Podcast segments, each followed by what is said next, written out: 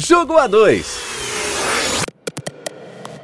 O seu programa semanal focado em games e experiências cooperativas.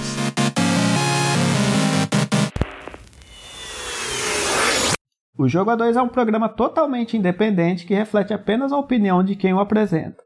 O conteúdo é feito visando a informação e entretenimento e em momento algum tem o intuito de ofender ou chatear alguém. Se você gosta do que você ouve aqui, considere nos apoiar avaliando os nossos episódios no seu agregador de podcast favorito, ou então compartilhando esse episódio com seus amigos. Nossas redes sociais estão todas na descrição, assim como os demais links que podemos citar neste episódio. Então, sem mais delongas, vamos começar.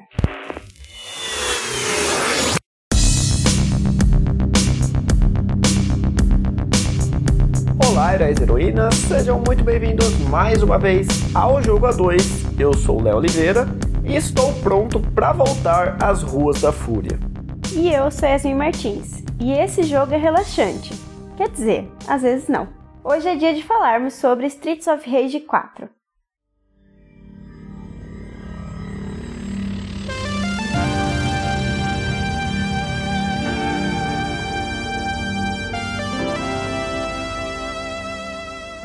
Lançado em 2020, saiu para Switch, PS4, Xbox, PC e celular.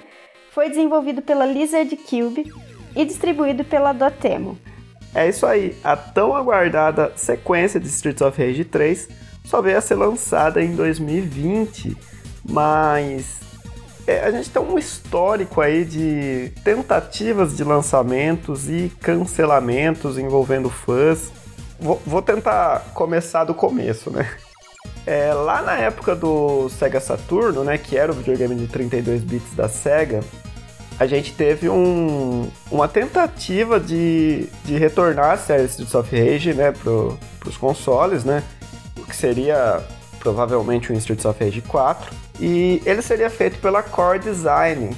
Caso você não conheça, é uma desenvolvedora que lançou um beat'em up para PlayStation 1 chamado Fighting Force.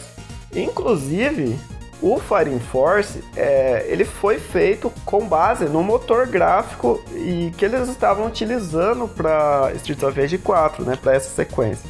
Como a SEGA acabou não aceitando né, o, o que eles tinham desenvolvido até então, eles é, criaram uma, uma nova identidade para o projeto e lançaram sob esse nome de Fighting Force. Tem muita gente que ama esse jogo e muita gente que odeia. Eu joguei na época, achei legal, mas talvez a minha memória afetiva esteja me driblando aqui, né? Eu realmente precisava rejogar para ter uma, uma opinião mais concreta. É, depois a gente teve um movimento dos fãs, né? Lançando aí o Streets of Rage Remake. É, esse que foi um projeto que eles trabalharam durante oito anos, né? Era um jogo muito legal, ele trazia várias fases, né, já conhecidas do Streets of Rage, todos os personagens que passaram pela série, e ele tinha uma, uma cara de projeto realmente profissional, assim, né? Porém, depois desses oito anos aí trabalhando nisso, a SEGA pediu para que eles tirassem o projeto do ar, é, mesmo que esse não tivesse fins lucrativos, né? Então, depois de vários anos aí com a série ficando adormecida, né, ficando na geladeira, é, eis que surge um estúdio chamado Lizard Cube e desenvolve, né, sob licença da SEGA, um remake de Wonder Boy que ficou excelente. Eu joguei, né, não sei se você lembra. Eu lembro. É, eles, eles refizeram o jogo todo com gráfico desenhado à mão. Enfim, isso foi muito importante, né? O, o, sucesso desse jogo foi muito importante para estreitar né, a relação da Lizard Cube, da Dotemu e da SEGA ali, né? Que foram os estúdios envolvidos, né? Com, com esse remake de Wonder Boy.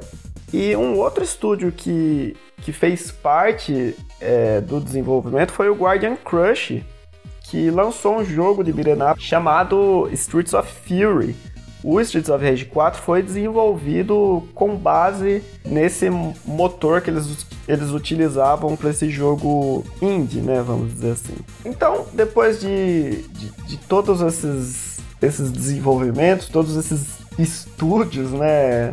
Trabalhando em, em coisas separadas, eles acharam que seria o momento ideal para reviver, né, a série Streets of Rage.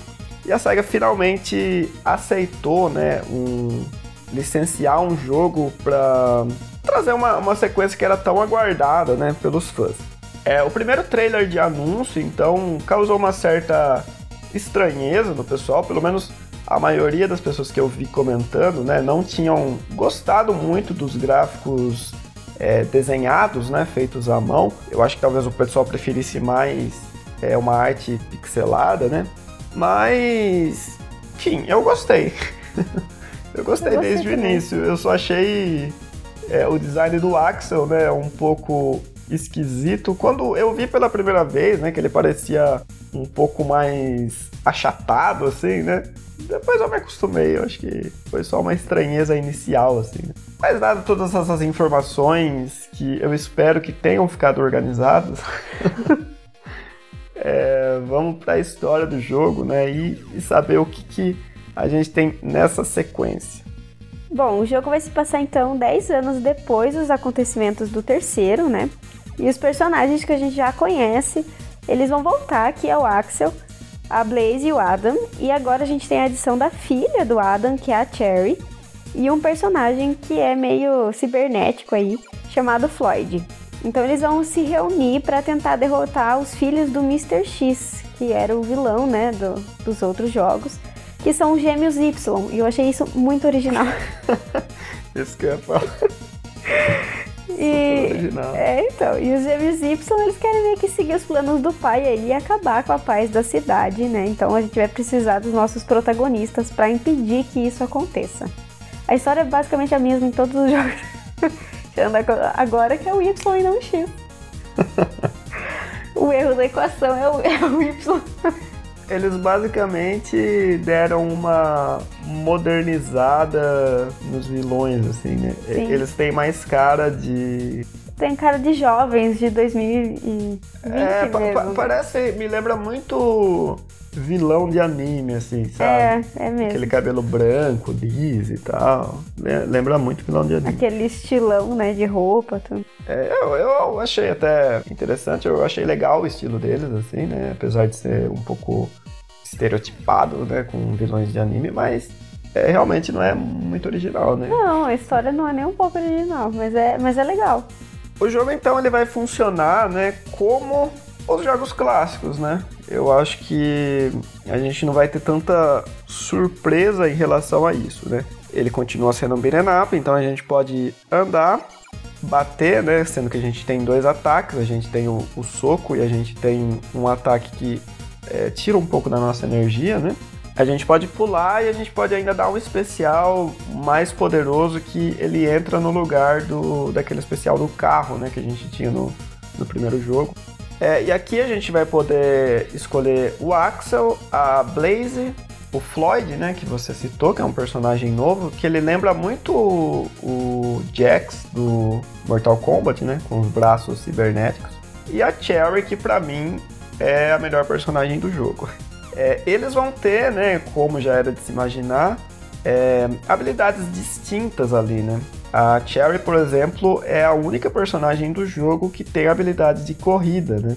Os outros eles vão apenas andar no cenário, porém eles vão o Floyd, por exemplo, vai ser mais forte, o Axel vai ser o personagem mais equilibrado, né? E, e, e tudo isso que a gente já está cansado de saber vindo de ups, né? Bom, além disso tudo, a gente pode pegar item no cenário, então a gente destrói determinadas coisas aí, né? Do cenário, algumas coisas explodem também. E os itens que saem é vida, é um especial a mais, que é a estrelinha, é dinheiro que você vai acumulando pontos e conforme você acumula esse ponto, você vai ganhando vida, né? Então, sei lá, chegou nos 5 mil de pontos, você ganha uma vida, é um exemplo, né? Ele vai ficar aparecendo na tela. Se você chegar a tanto, você vai ganhar mais uma. E isso pode realmente te ajudar em alguns momentos. Né?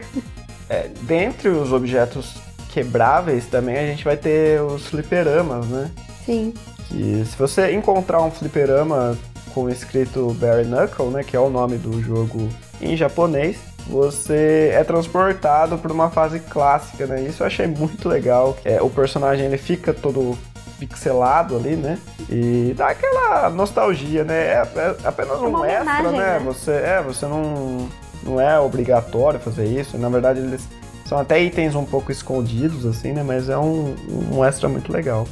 Se eu não me engano, são três ou quatro fliperamas que ficam Espalhados. espalhados aí pelas fases, né? Além disso, ainda no jogo a gente vai ter vários personagens desbloqueáveis, né? Você já tinha citado que a Cherry é filha do Adam, né? E a gente vai ter o retorno dele nesse jogo, né? Dá pra falar que é spoiler isso? É. Acho que não, né? É um beat'em pô. É um jogo simples. em determinado momento você vai encontrar o Adam e ele vai entrar pro time e você vai conseguir selecionar ele. Eu acho que até tinham mostrado ele no trailer de, de anúncio, então.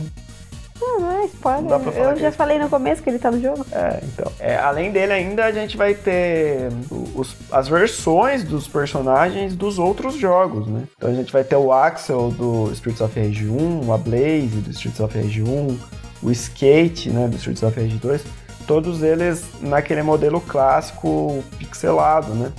E o legal é que eles vêm com as mesmas habilidades. Por exemplo, o skate ele corria no Streets of Rage 2, aqui também ele vai correr, independente se os personagens é, do jogo novo né, não, não fazem esse tipo de coisa.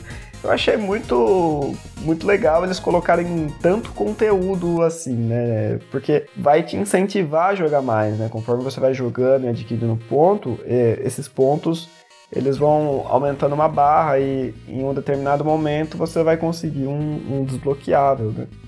Bom, e não é só a história que é parecida, né? A gente vê vários é, inimigos aí é, durante a nossa jornada que já apareciam nos outros jogos, é, como, por exemplo, aquelas, aqueles que passam soltando fogo, né, na boca, é, ou Os aqueles... gordinhos, né? Nossa, É, pior inimigo. Pois é, aqueles que dão rasteira também já tinham.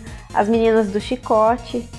Então são personagens que a gente, que a gente já conhece, só assim, né? Passado aquela coisinha. E, e tem inimigos novos também, né? Sim, Tipo aquelas motoqueiras, né, que ficam pulando pra lá e pra cá. Pelo menos eu não lembro. que Tinha, anda com um capacete na mão te empurrando em todos os lugares parece um touro. é, no Streets of Rage até tinha, né, os, os motoqueiros, mas eles eram diferentes, né? Tanto no design quanto na, na Uhum. movimentação, Uhum. assim, né, deles. É, e as fases também, elas são um espetáculo à parte, assim, né? Elas são muito detalhadas, né? O, o cenário é muito muito vivo, assim, né? Você- tem é, um- uma variedade muito grande, né, de, de ambientes e eles são muito ricos. Sim. Inclusive tem várias pichações no, no cenário, assim, que remetem a não só a outros Streets of Rage, como também a outros jogos da SEGA, né? Ou a outros jogos de outras empresas, né? Que nem na fase do esgoto tem uma referência a Tartarugas Ninjas, tem uma referência a Shinobi. Inclusive, uma curiosidade, o Joey Musashi, que é o, o ninja do Shinobi, ele ia ser um personagem jogável nesse, nesse Streets of Rage 4, mas a SEGA do Japão parece que não permitiu que Pena que não colocasse deu certo. Eu- Eu sou muito fã de Shinobi. Eu gostaria que tivesse, mas enfim, não aceitaram. Bom, e eu achei, você comentou das fases, eu achei que depois das duas primeiras, do, né, das três primeiras fases aí, o jogo parece que vai ficando mais difícil e mais caótico, né?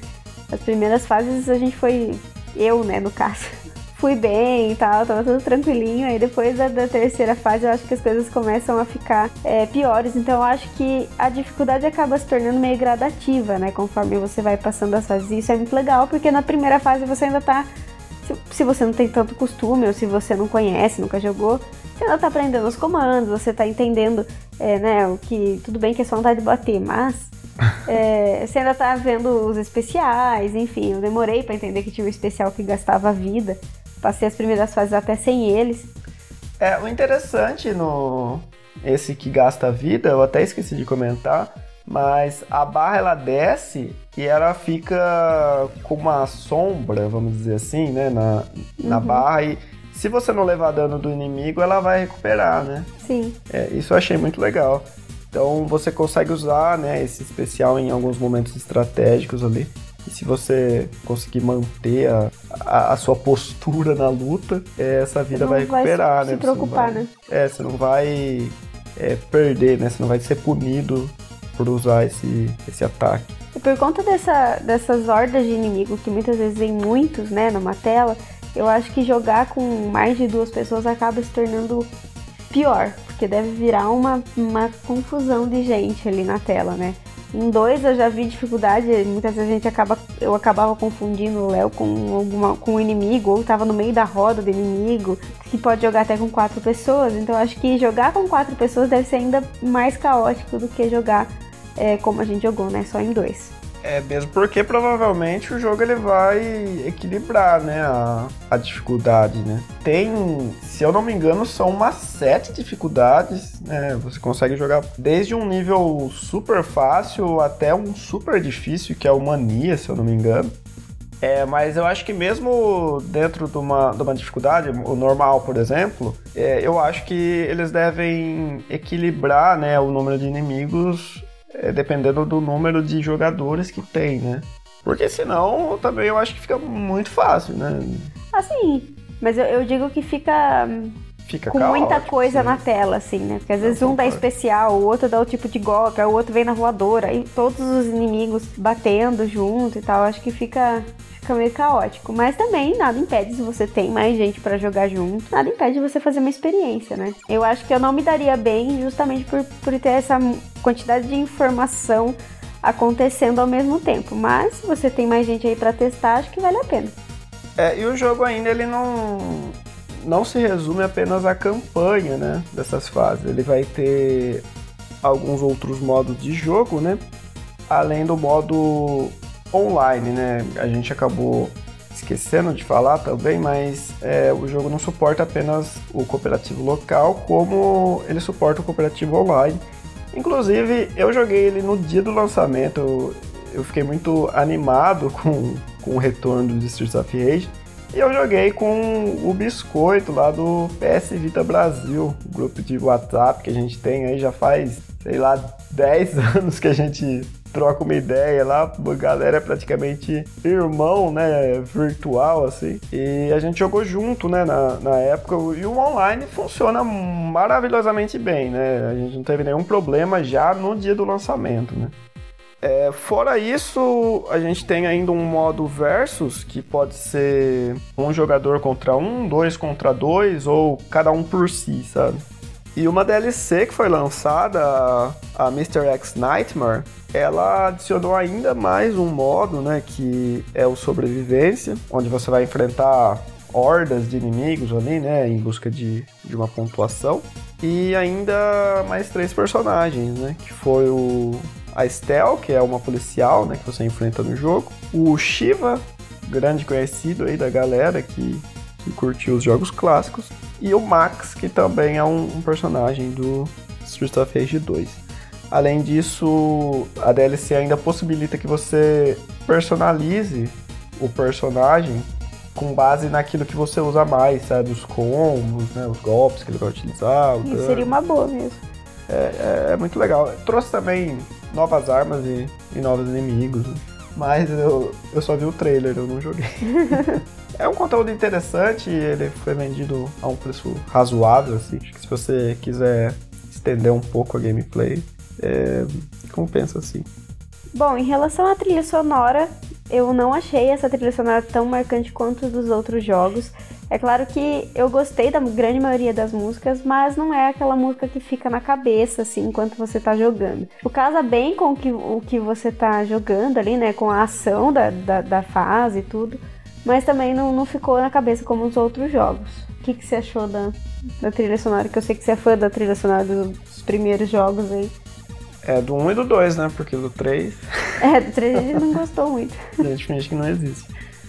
A gente teve a volta, né, do, do Yuzo Koshiro e do Motohiro Kawashima, que foram os compositores ali de Streets of Rage 2, né, no, no caso do, do Kawashima, ele ajudou, né, na composição do Streets of Rage 2. E ainda adicionaram no time a Yoko Shimomura, uma compositora lendária que trabalhou com Street Fighter, né, trabalhou com vários jogos de RPG, e ainda o Olivier Derivière, quem que põe esse nome, né? Que é um, um compositor francês. Bom, como você falou, a, a trilha sonora ela não é tão marcante quanto a do primeiro e do segundo jogo. Eu também achei isso. Mas ela fica longe de ser uma trilha sonora ruim, não, não como é, é o caso do Streets of Rage 3, né? Eu realmente não consigo entender o que aconteceu ali. É.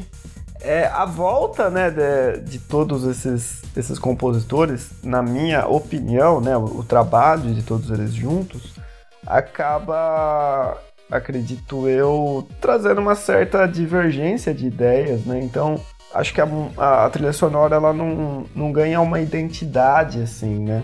Apesar de todos eles serem muito renomados, né?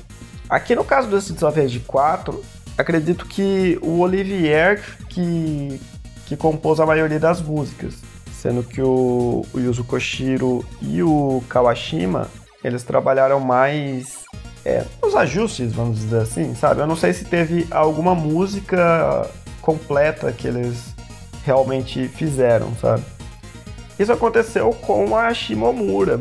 Ela compôs, é, talvez seja o meu lado de, de fã dizendo isso, né? Mas para mim ela compôs a, a melhor trilha do jogo, que é a trilha do Shiva, né? Quando você enfrenta o Shiva, toca uma música meio chinesa ali, né? Um pouco mais uhum. melódica.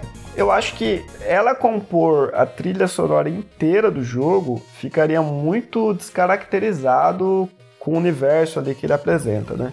Apesar dela já ter composto para Street Fighter 2, né? Eu acho que ao passar do tempo ela foi pegando umas referências mais melódicas, assim, coisa com violino e tal. Composições excelentes que eu adoro. Mas eu acho que pra Streets of Rage não, não faria muito sentido, sabe? Mas enfim, a, a, trilha sonora é boa. O, o Olivier também ele trabalhou em vários jogos conhecidos, né? Como Alone in the Dark, Remember Me, Life is Stranger, o Dying Light 2, né? Que é o mais atual aí. Inclusive a Plague Tale que eu joguei. Também é bem atrás. É, a composição é dele também, que, que é muito boa. Mas assim, eu esperava aquela coisa mais techno-dance, igual do primeiro e do segundo jogo, sabe? Porém, se a, a, trilha sonora não te agradar de maneira nenhuma, eu acho difícil, né? Eu acho que aí ia ser muito chato.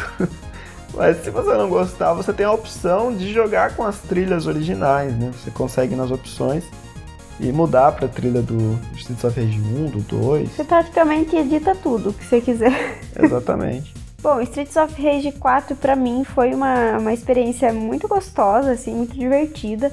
É claro que é um jogo que pode se tornar difícil muito, né, para quem não não tem o costume de jogar tanto, mas você também pode mudar a dificuldade, como você falou, tem várias dificuldades diferentes, você consegue mexer em bastante coisa. Então eu acho que dá para todo mundo é, curtir e é um jogo super rápido, então dá pra você jogar e quando algum amigo ou parente tiver na sua casa, dá pra aproveitar junto, porque a gente jogou acho que um que uns 50 minutos a gente terminou. É claro que vai variar de acordo com a dificuldade que você escolhe, mas a dificuldade que a gente jogou, sei lá, no normal, não, sei, não lembro o nome, mas foi, acho que foi no, foi normal. no normal. Então a gente terminou em 40, 50 minutos e a gente conseguiu aproveitar bastante. Então é um jogo que eu, que eu indico, sim, para quem gosta também da, da série de Streets of Rage, eu acho que vai gostar desse. É, tem muita homenagem, né? Os personagens desbloqueáveis, as músicas, o, os arcades aí na fase escondidos. Então acho que tem bastante homenagem para os fãs aí dos jogos mais antigos e também acho que pode chamar a atenção de, de novos fãs, né? De pessoas que estão descobrindo a série agora. Com certeza. É, eu sempre fui muito fã de Final Fight. Eu sonho que um dia Final Fight receba o tratamento que esse Streets of Rage 4 recebeu, né? Como você disse, é, o, o, jogo é muito bom de se jogar, né? Ele traz uma gameplay muito fluida, ele traz possibilidades, né, de, de movimentos, assim, de combos muito, muito criativos, né? É, é, ele te dá muita ferramenta, né, para você passar pelos inimigos ali. Ele faz tudo isso de uma maneira sublime, assim, né? É muito prazeroso você ver uma série antiga, né, que tinha sido há muito tempo esquecido, é, receber um tratamento desses, né? O, os gráficos eles são muito bem feitos, reforçando a, a gameplay, ela é muito bem feita, muito variada. E ele trouxe muito conteúdo, né? Extra, personagens para você desbloquear, é, modos para você ficar treinando combo ou fazendo pontuação, né? É, músicas clássicas, se você quiser mudar, tá? Eu acho que todo o projeto, né? Ele foi feito realmente pensando nos fãs. E como você disse, ele consegue conquistar novos fãs, né? Porque Sim. ele se renovou com base naquilo que ele já fazia de melhor, né? Então eu acho que o Streets of Rage 4 ele vem para se reafirmar como o rei dos ups, né? querendo ou não, ele foi muito influente na sua época e hoje ele ainda conseguiu se destacar em meio a tantos jogos com orçamentos enormes, assim, né? Você vê um, um up, né, tão em alta, assim, né, mostra o quanto essa série, ela é querida e o quanto ela recebeu um bom tratamento, né, para isso. Eu acho que realmente é indispensável para quem, pra quem é fã do gênero e para quem é fã de Streets of Rage, né, como você disse. Uhum. Então acho que deu pra gente conhecer um pouquinho mais sobre a série de Street of Rage um pouquinho sobre o 4, que a gente gostou bastante, jogamos acho que umas duas, três vezes. O Léo acho que jogou mais ainda. Então acho que deu pra gente dar uma, uma visão geral e eu, e eu acho que vocês vão curtir sim se vocês derem uma chance. Bom, e excepcionalmente a gente não teve episódio, né, na semana passada. Mas você, nosso ouvinte, pode ficar tranquilo porque a programação vai seguir com episódios semanais, né? A semana passada foi um, um caso atípico. Imprevistos acontecem. Exatamente. Então vocês vão ouvir a gente falar muita groselha aqui ainda. Com certeza. Nossa, falar groselha aqui anos 60, meu Deus. Mas então é isso. A gente se vê então na semana que vem, sem falta. A gente espera. Até mais. Tchau.